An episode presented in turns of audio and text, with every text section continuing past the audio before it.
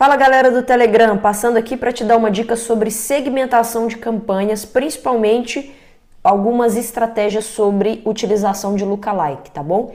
Eu estava analisando aqui as campanhas que uma pessoa do meu time criou e ele é um cara que já está com uma experiência legal, é, já está mandando bem, mas ainda está num processo de maturidade que talvez seja uma fase que você também esteja hoje ou que as pessoas do seu time também estejam quanto a tráfego, tá? Então esse print que eu coloquei aqui embaixo foram, foram conjuntos de anúncio que ele criou aqui para uma campanha para mim.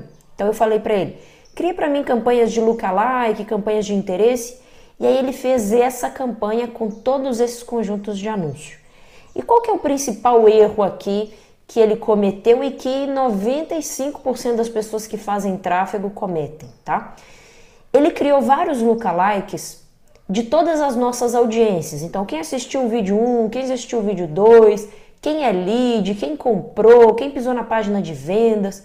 Só que quando você cria é, lookalikes, tantos lookalikes assim, de fontes muito semelhantes, você acaba criando lookalikes idênticos e que acabam competindo entre si. Aí você pode falar: "Ah, Bárbara, é simples, é só excluir um do outro".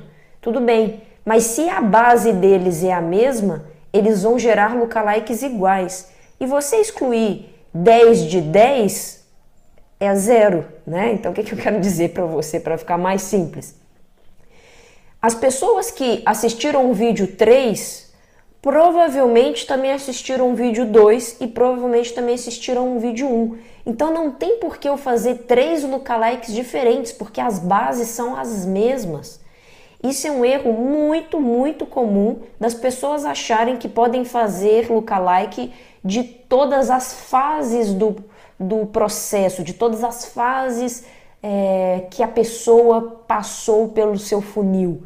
Não é isso, tá? Não é sobre fases do funil que você vai criar públicos de lookalike. Igual esse exemplo que eu disse, criar um lookalike de quem viu CPL 3 e criar um lookalike de quem viu CPL 1 a origem dos dados que gerou esse lookalike é a mesma. Então ele vai gerar lookalikes iguais.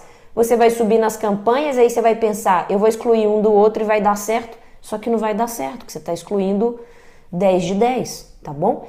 Então, qual é a orientação mais certeira para você criar públicos de lookalike? Você pode ver aí nesse print que eu pausei todos que ele tinha criado e deixei somente dois lookalikes ali um lookalike de page view, que é todo mundo que pisou em alguma página na vida. Isso inclui qualquer CPL, qualquer vídeo de vendas, qualquer checkout, tudo.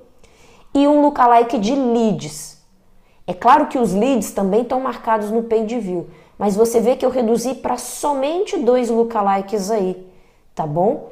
Porque o de lead vai, vai ser uma base de dados mais quente, porque a pessoa realmente se cadastrou e o do page view vai ter de tudo, inclusive gente que pisou no site e foi embora.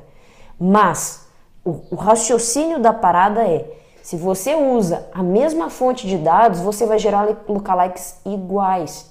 E isso é ruim, tá bom? Então, os melhores lookalikes para você usar são lookalike de page view, lookalike de lead, lookalike de Instagram, lookalike de Facebook.